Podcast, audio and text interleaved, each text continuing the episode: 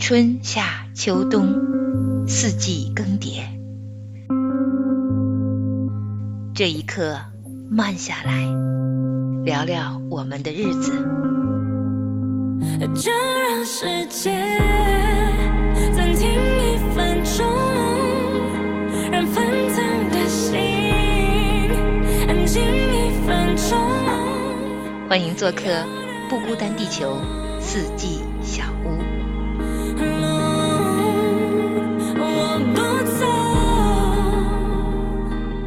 Hello Hello，蓝莓好。Hello，梦妍姐好。嗯，听众朋友们好，我们今天要继续来录我们的四季小屋啦。耶、再空几分钟，You're not alone。看到你在吃东西，是不是忙了一早上？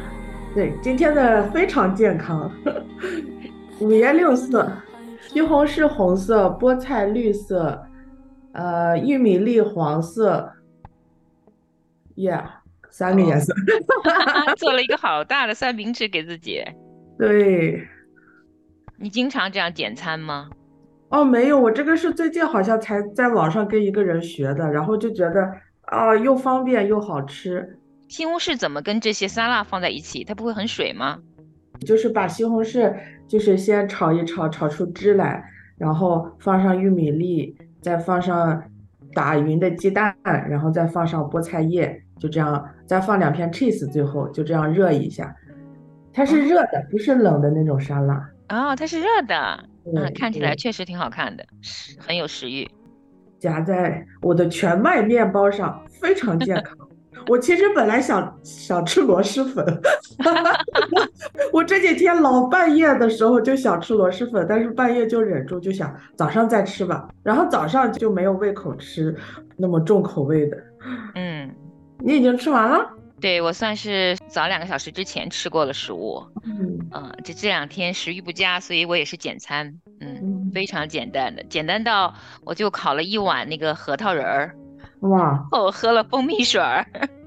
就 当就是饭了。对对对，都是健我的脑子的。最近嗯脑力不够，嗯，然后又没有什么胃口，所以我就用用一大把坚果和一一碗蜂蜜水儿代替了我的早餐和午餐吧。等一会儿，等一会儿我们录完音以后，我再很庄重的去吃我的午餐，不算是午餐了吧，算下午茶吧。嗯，给自己烤了一个蛋糕，我也想吃。对，因为家里的那个香蕉变得很软很黑嗯了，所以很久我已经有五六年没有认真的烤过蛋糕了。但是最近就觉得，嗯，应该恢复有一点点的女人味儿了，所以又把我这个 烤蛋糕的那些个锅碗瓢盆收拾出来了，所以决定其，实很有女人味儿，女人味儿不体现在这个烤蛋糕上。但对我这个女人来讲，烤蛋糕就是我这一个女人最有女人味儿的时候。是吗？嗯，我觉嗯得你平时就很有女人味儿啊，哎呀，那非常温柔跟我们聊天。那是你没见到我发疯的时候。大家都有发疯的时候。家里人就会知道我脾气不好的时候，还是声音会高好几度的。跟你们聊天，当然也是我最开心的时候啊。就是不开嗯心，见到你们的笑脸，我也就跟着一起笑了，最轻松一刻。嗯，特别是录音的时候啊，就觉得一切都可以放下了。哇，我们还有这个功能，非常好。有有有，绝对是我的轻松一刻。我常常跟葡萄说，我跟你在一起就是最轻松的时候，返老还童的时候，可以把一切其他的烦恼暂时性的放一放。大家来到四季小屋也是这个感受，希望。对对 对，这里要谢谢咖喱，因为他是跟着听了的啊，而且啊，他听完了，第二集就有跑来问我，你们是每周都会放一集吗？我说对，争取 争取每周都有一次，未来就不一定，但目前会。谢谢咖喱，持续追听。对对对，呃，我们也隔空跟他问候一下。虽然按照这个地域的关系时差，他现在应该好好的在入睡。我们也嗯祝福他睡得香甜，对你吃的香甜，他睡得香甜。啊，太香甜了，人生真美妙。是啊，哎，你没有觉得这几天特别冷吗？咱们这边算是下了第一场初雪呢。对，昨天我们这边飘大雪，挺好的，我挺喜欢下雪的。嗯，嗯，我小的时候也非常非常喜欢，后嗯来在这有雪的地方生活久了以后，喜欢还是喜欢，但是我确实不太喜欢雪后啊，因为那个雪后的状况还是会让人有一点恼火的。嗯，特别是路面的状况，走路都是走一深深浅浅。如果是纯是下雪呢还好，但是化雪的时候，那个会混着泥巴，冷冻的嗯水啊，常常把脚也弄湿，所以这个时候就是我很闹心的时候。但是初雪总是很美的，因为初雪好像不会有这种情况，都是美美的一一场雪以后还可以有雪景，地面也还好。嗯，你家住在十几层，你看到外面的雪景的时候，是不是比在地面看要壮观很多啊？我回来这边还没有下那么大的雪，嗯希望今年有壮观的感受。嗯。你生活的山东，小的时候会遇见雪吗？山东在北部有，对，山东也下雪，对，但是没有多伦多这么这么大，时间这么长，可能一个星期就化掉了，然后再下另一场，不会说像多伦多这样，基本上半年都有雪的感觉。下雪的时候会让你特别想念家乡吗？没有哎，很享受这个雪景，这个氛围而已。嗯，你小的时候就这么喜欢下雪吗？我也不知道从什么时候开始，可能最初的我觉得可能从高中开始吧，我有这个记忆，就是一下雪就会很兴奋，就会很高兴。为什么？不知道那时候可能开始进入青春期，开始多愁善感 这样，然后下个雪就，而且我还记得上高中那几年很流行那个薛之谦的一首歌，叫《雪下的那么深那么认真》，十几年没有飘雪的上海忽然开始下雪。爱的那么认真，爱的那么认真，可还是听见了你说不可能。已经十几年没下雪的上海，突然飘雪，就在你说了分手的瞬间。这个我上高一的时候上晚自习，好像是快要上课了，然后天就飘起小雪，然后那个校园广播站就开始放这首歌，哇，我就好浪漫呀！当时就觉得，歌词都能让你如今都记忆犹新，肯定是印象很深刻，或者那个时候大家常常会唱。对这首歌很流行，以前在中国。刚才听你念了几个词儿，还是真的挺应景的，就觉得好像是在描写心情，不是在描写雪。对，就分手了吗。那他是跟那个时候的一场恋爱在告别的一首歌吗？估计是吧，就是要分手了，然后上海下起了雪，十几年没有下雪的上海，忽忽然飘起了雪，哇！嗯，所以那场雪其实让他勾起了很多伤痕累累的感受。哎呀，不过这些写唱情歌、写情歌的，什么事儿都能让他们唱得很 很很用情，很对，伤感。嗯，但是初雪对我来讲，下雪其实是浪漫更多一点啊，会让我想起这些忧伤的事儿。一听你对初雪就有很好的这种经历，就是玩儿嘛，童年最天真烂漫，我可以用嗯这个词来形容我心目当中冬天的第一场雪啊，就是初恋的感觉，不计后果，就是那一刻很享受。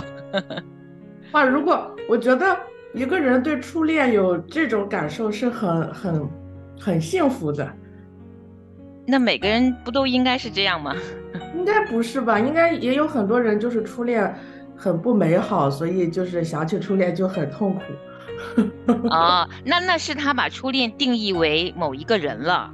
当我提及的时候，它就是一个很美好的词，每个人都是一个很美好的词。但如果你一定要把它跟某一个人物、跟你的初恋对象挂上钩，那大概都是会变成伤痕的爱。嗯 我是形容初雪，让我想起来就是那种感受、那种感觉啊，就是嗯很很美好，也很浪漫，但是也挺短暂的。像我们这下了两天雪，其实就没了那么两个小时，之后也就慢慢没了。你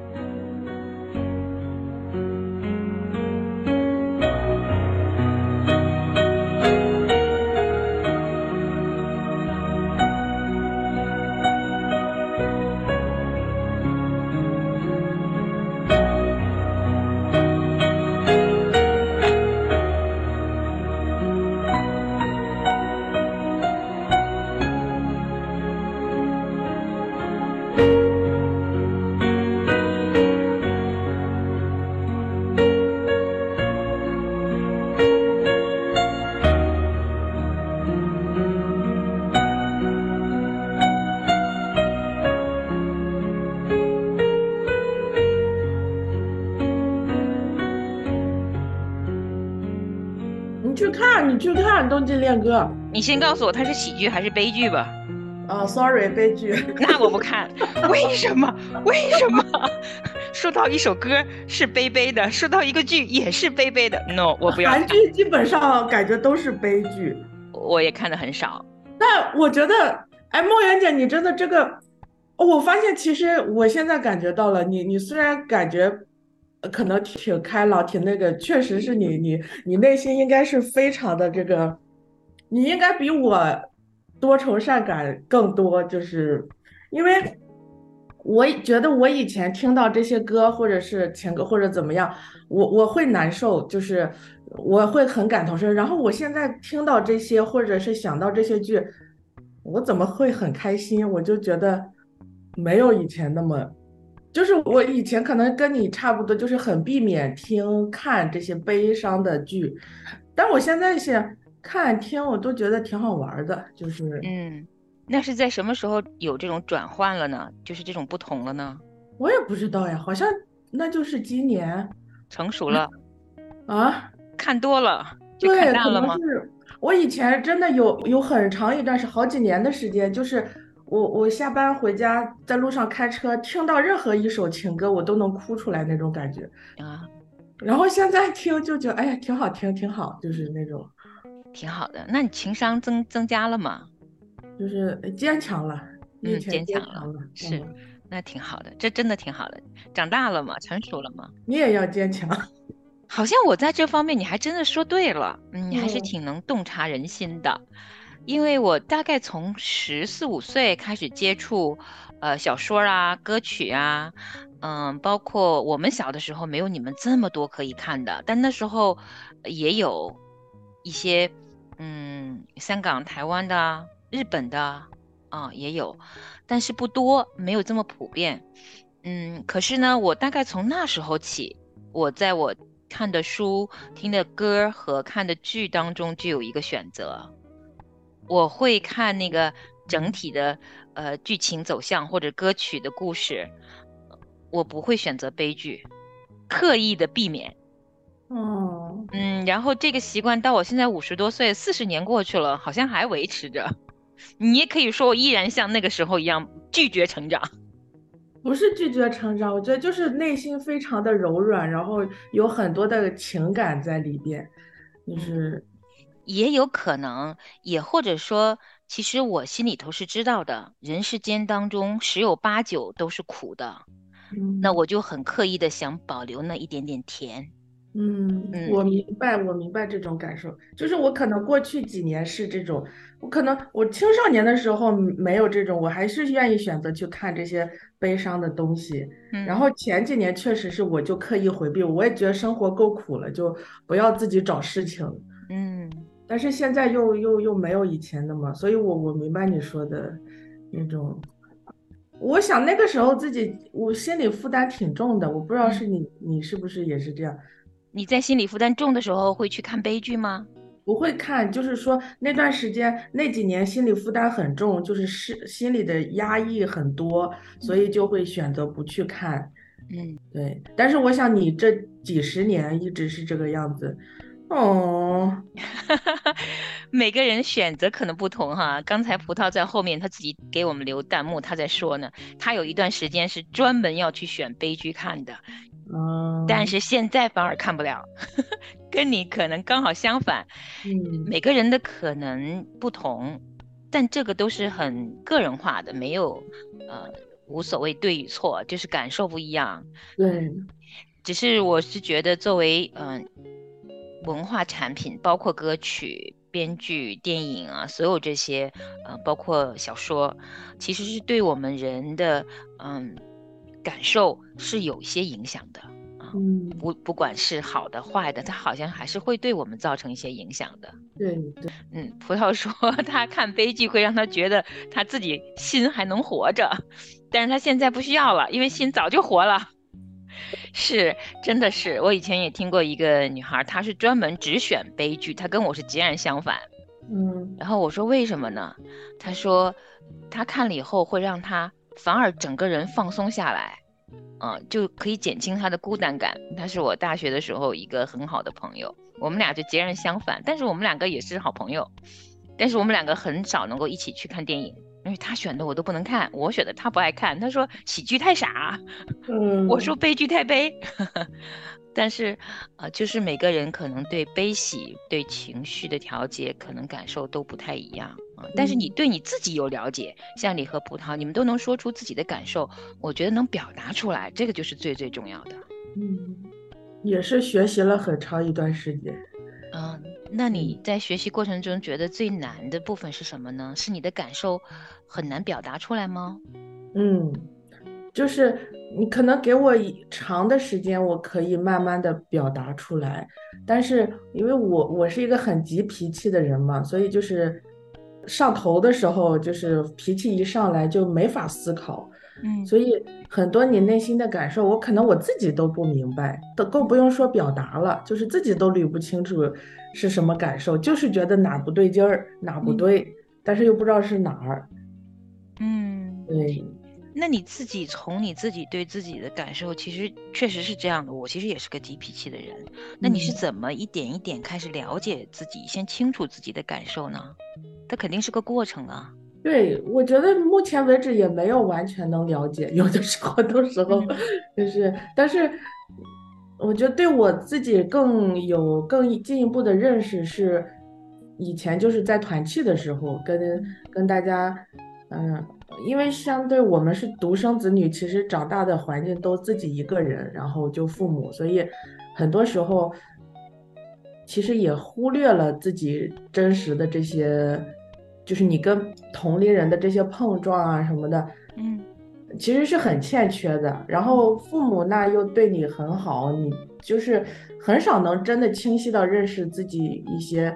啊，不好的地方或者哪怕好的地方，其实也很少能。所以在团契中跟同龄人一起时间久了，就是其实跟同龄人这种相处，会慢慢的，我觉得暴露出我的一些呃好的地方也有，不好的地方也有，就是能让我更清晰的认识自己吧。嗯，比如你说哈，你会感受到自己不舒服。基本上你会知道啊，我今天心情怎么这么难受，或者跟某一个事件相关，这件事情一发生，让你看到那个人，你就心里觉得堵得慌。你总是有一些呃最初的一些感觉嘛，嗯，因为一个人对自己的感受要有辨识力，总是从嗯最基础的一些心情开始去体验自己到底是怎么了嘛。你肯定有嘛，你心情好和不好，难受还是愉快，总是知道的呀。嗯。对，就比如说在团契里，那个时候团契年轻的弟兄比较多，然后因为男生跟女生本来差别就大，然后我们之间年龄可能也差个三四岁、四五岁这种，嗯，然后大家以前都是就是自己很少有这么一大帮人长时间的这样相处，嗯，可能就会有一些摩擦，然后我就会觉得，哎。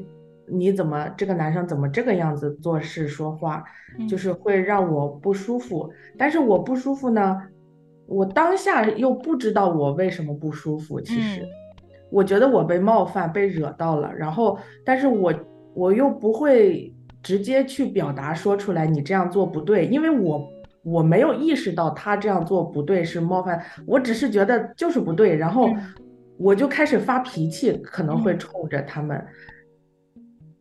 对，然后其实你发脾气，因为他们也不是，他们是很好的，就是小伙伴。然后他不是做错了，只是说做事方式不一样，或者思考问题方式不一样。但是我就会觉得被冒犯，然后我就发脾气，发脾气。那从从对方的角度来说，我没有要做坏事或者要怎么样你，然后你就突然对我发脾气，其实对他们来说也是很有委屈的，我觉得。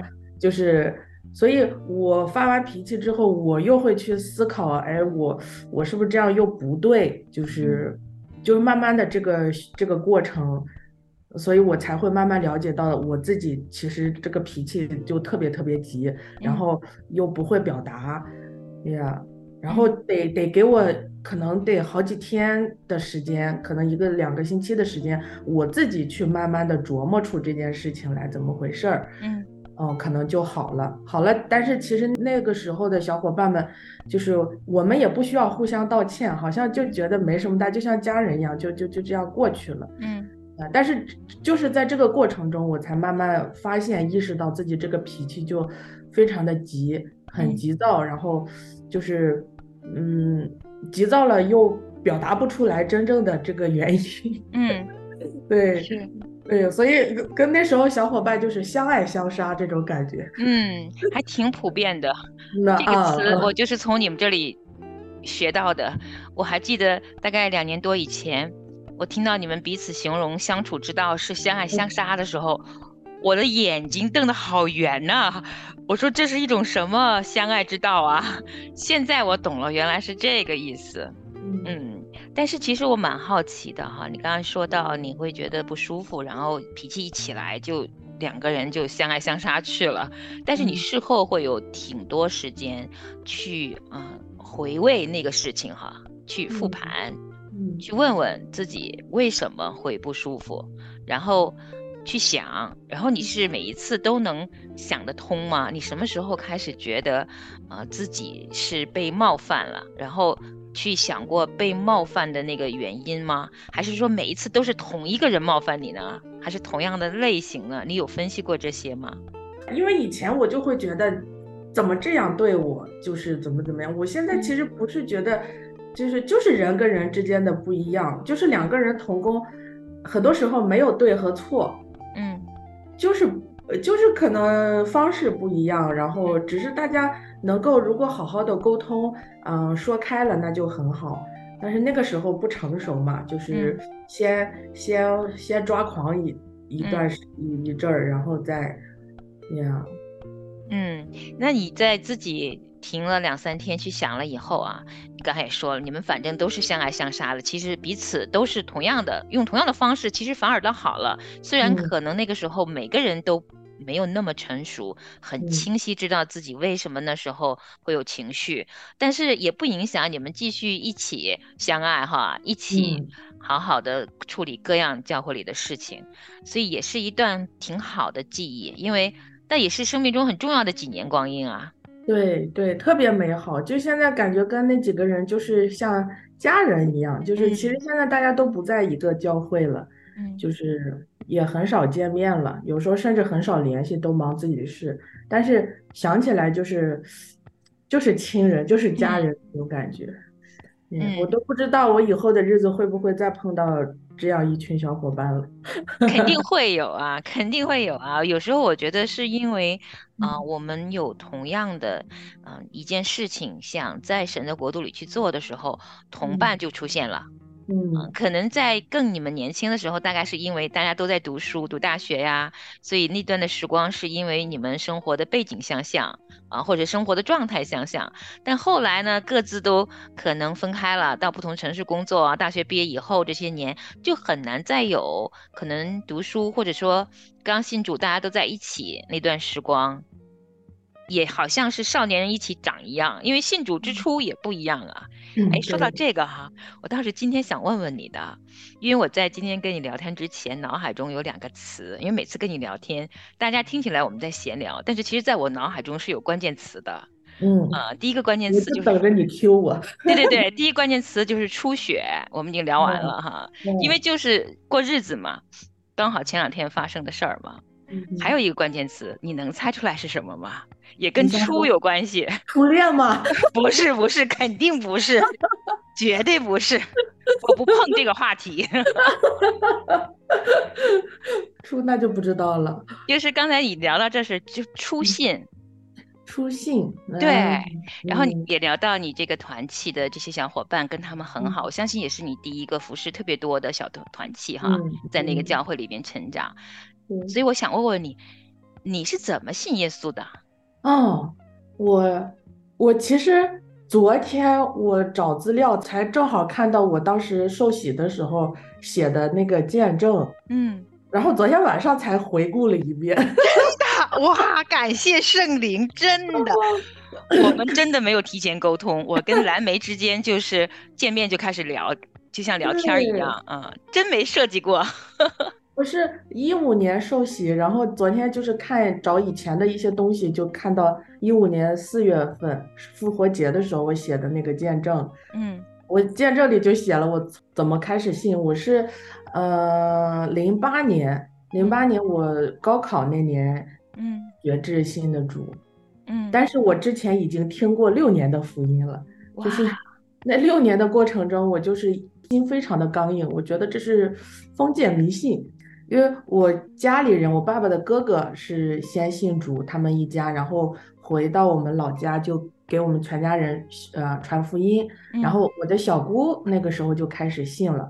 嗯信了之后，后来我是每次去我小姑去我奶奶那边，我小姑就跟我说你要信。其实我想那个时候她也不是很懂，但是她就愿意，就是说她自己觉得这个是很好，然后她就，然后每次他跟我说，我就反驳他，我觉得你们这些封建迷信，你不要就是搞这些。对，但是我想，其实正是这六年的铺垫吧，神慢慢是把这个种子放在我心里。虽然我当时外表现出来的是很抗拒、很嗯反感，我相信那个时候神是慢慢在做工，所以一直到零八年啊、高考前的时候，那种就是我的这个伯伯，呃，他就经常打电话跟我说，他们在帮我祷告呀，怎么教会的人，他们教会的人也帮我祷告，呃，高考的事情。我那个时候就觉得这一帮人挺好的呀，他们也不认识我，还帮我祷告。嗯呀，然后我心里其实挺感动，但是我想这个感动应该也不是当下，就是就是这几年的积累。然嗯后我觉得最后是什么戳中了我呢？就是我这个伯伯就嗯跟我说，就是上帝是创造这个世界的，但是他创造世界之前他就已经知道我了，就已嗯经认识我了，知道我的名字了。嗯哇，我我当时是被这句话给戳中了。嗯，我觉得上帝是就是创造这个世界，他比他比我们校长、比我们班主任更大，嗯 他居然还知道我、关心我，嗯我就我就觉得很感动。哎，我好像先问的他就怎么样成为基督徒，他就告嗯诉我你要认罪悔改呀，然后你要嗯、呃接受耶稣为你的救主之类的这一些。嗯，对，然后我当下就说我愿意，哇，对，我需要这个这个愿意走了六年，其实也挺，嗯，但是听起来还是。其实没有太多的怀疑，你可能那六年，毕竟还小嘛，等于相当于是从十二三岁嘛开始听嗯，福音，对，然后慢慢慢慢到了高中，这期间也没有什么发生特别大的事情嘛，所以可能也没有什么契机让你去好好思考这件事情。其实中间发生了也不少的事情，就是，但是可能那个时候也没有想到要寻求神，嗯可能一直到高高考的时候前夕，可能觉得是啊，上帝觉得是时间了，嗯，嗯，那肯定是，上帝都是一直爱我们的，但是我们的时间，我们自己有的时候会。呃，多走多走几年 弯路也不算弯路，总归是我们自己总有每个人信主的故事都不太一样。但你那一句“我愿意”说出来以后，你的当时的感受是什么呀？我就觉得很温暖，就是被爱包围的那种感觉。嗯，然后你很快就接受洗礼了吗？没有没有，就是信主之后，呃，然后就接着好像第二天、第三天就高考了。嗯就是那个时候确实经历了上帝的同在，就是我考试的时候，我就我就，哎，我考的就是比平时好。啊 对，然后上了大学之后，因为我那个时候周围好像有一个很大的教会，三字教会，因为我伯伯不在我们那边住嘛，所以也没有周围也没有说人可以带着我。我小姑是去教会，但是呃结果开学的时候不久，就是有人去我们宿舍敲门，一个学姐就问你们有没有信主的，是基督徒。嗯其实我其他室友也听不懂他在说什么，然后我一听他说基督徒，我说我是。哇他们其实是因为我们学校是个新校区，它是在呃郊区，以嗯。前是村子，可能他那个村子整体拆迁，但是对面还有一个村子，是嗯。对面村子的人，嗯、带着学生在他们那儿聚会，就是嗯。他们有团契这样。我那时候说信主了，但是就是嗯对圣经也不了解，也没有嗯。一个小组或者是 group 带着我，所以嗯，那个时候那个学姐去我们这儿敲门，然后说他们有聚会，所以我就开始跟着他们去每个周天去那个对面村子去聚会。嗯。都是学生，但是慢慢去了一段时间就不去了，嗯，因为发现也听不懂，好像那个时候就是，我现在想，他们其实那边的聚会的大多数都是从小家庭跟着家里信的，嗯。他们可能更注重对这些人的一些培养或者嗯培训，所以说的一些词啊，说的一些事情，其实就是对我这种初信者来说很嗯难去理解。只是我心底知道我应该来参加聚会，好像把它当成一种任务，然嗯后心里知道上帝是很好的，我要去多听他的讲的话呀，怎么样？好像但是就是就是没待住在那个、那个团体里，对明白，嗯呀。然后后来就没去了。后来到了大三、大四的时候，我心里就觉得，我我觉得就是上帝慢慢的就是让我回到教会。我那个时候就开始每周是坐公交车去市区的那种大教会聚会，嗯然后有很多很多人每次去，但是因为没有这个叫什么个人的带，就是你去，然后是很多人，嗯，然后你没有人去跟你说话，你嗯跟他们没有什么直接的关系，好像嗯。聚完会，然后大家就散了，就走了。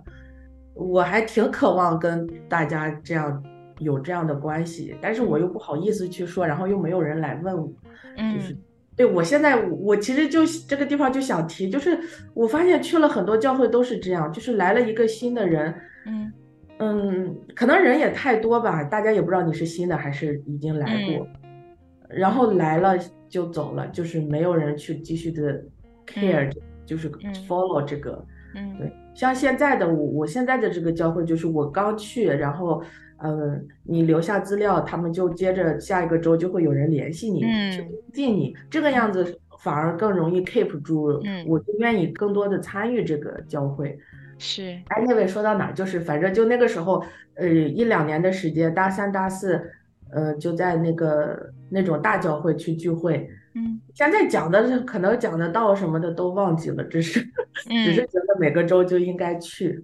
所以后来一直到大学毕业第二年，我就来加拿大，也嗯是刚来加拿大，星期四来的加拿大，然后星期天就呃找教会，找嗯到现在这个教会。嗯现在这个教会，它以前是当地一个英文教会的中文堂，嗯。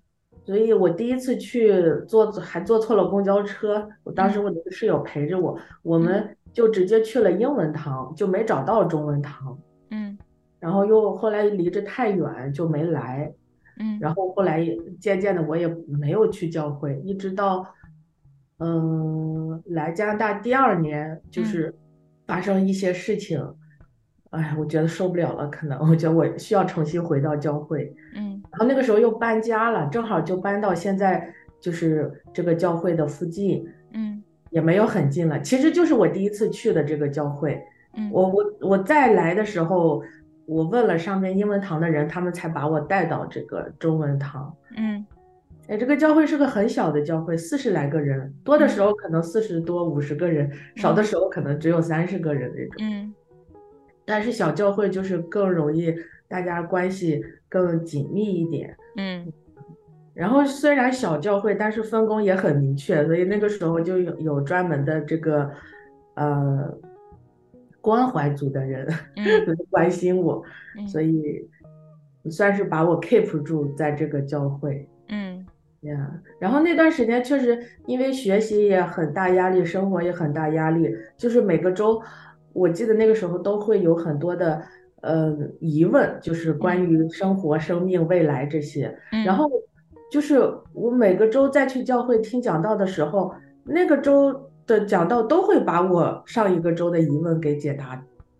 所以这个也是慢慢的 keep 我我我愿意一直去这个教会的一个原因之一吧。嗯，那真正让你决定要受洗是在哪一年呀？是在二零一四年，应该是我是二零一四年年初来的这个教会，嗯。然后我是一五年复活节受洗，嗯。对，一四年其实也是发生很多事情，然后正好应该是一五年初，呃，教会又开始洗礼班，嗯，呃各种契机加上一起，我我我就特别，哎呀，有感动，嗯。对，就就要就参加洗礼班，然后受嗯。洗，嗯，是，听起来好像只是这么几分钟你就说完了这个故事哈。其实从你十二三岁初次听到福音，六年以后你说了我愿意，然后之后又差不多六年多，才又一次我愿意在众人面前受洗哈。这加在一起也有十二三年的经历呢。啊，所以哇，真的神的爱就是这样，在你身上就看到好温柔、好细腻、好永长，就是那种爱好像永不止息，就是，渗透在你的岁月当中了，已经。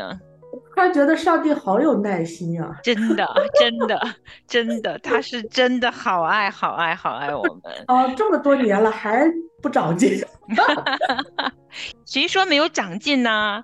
它很像这个雪花，下了一场雪来滋润冬天的土地一样，看似好像没有用的，看似好像跟爱没有关系的，但是这个雪花每一片都是有爱的，因为它滋润那个土壤，孕育生命的。哦，是啊，哇，应该此处应该请葡萄来写一个好的文章，赞美一场初雪。道神爱我们，每一片雪花都是神温柔的爱。哇，这样一说，我更爱下雪了。是的，是的，哇，真好！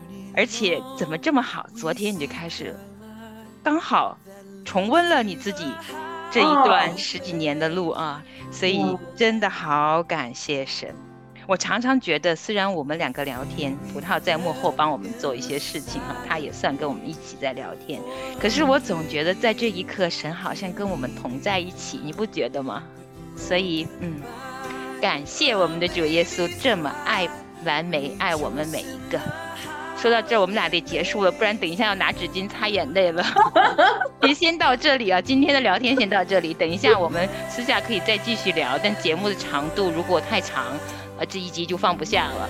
那我们下周在四季小屋再见喽，好，谢谢大家，谢谢梦圆姐，谢谢葡萄，谢谢拜葡拜萄。